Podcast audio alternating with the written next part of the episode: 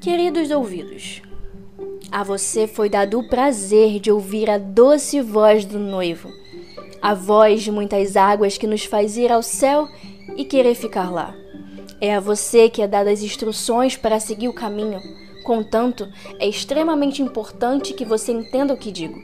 Sei que nem sempre você entende o que quero dizer, mas isso acontece porque para saber distinguir aquilo que se está ouvindo é necessário ter a minha mente, pois assim você não será iludido e só atenderá à voz do seu pastor. E isso é importante para que os pés possam seguir tranquilamente o caminho que tracei. Você é a porta de entrada da fé, então esforça-te em ouvir continuamente as minhas palavras, para que a fé do corpo aumente.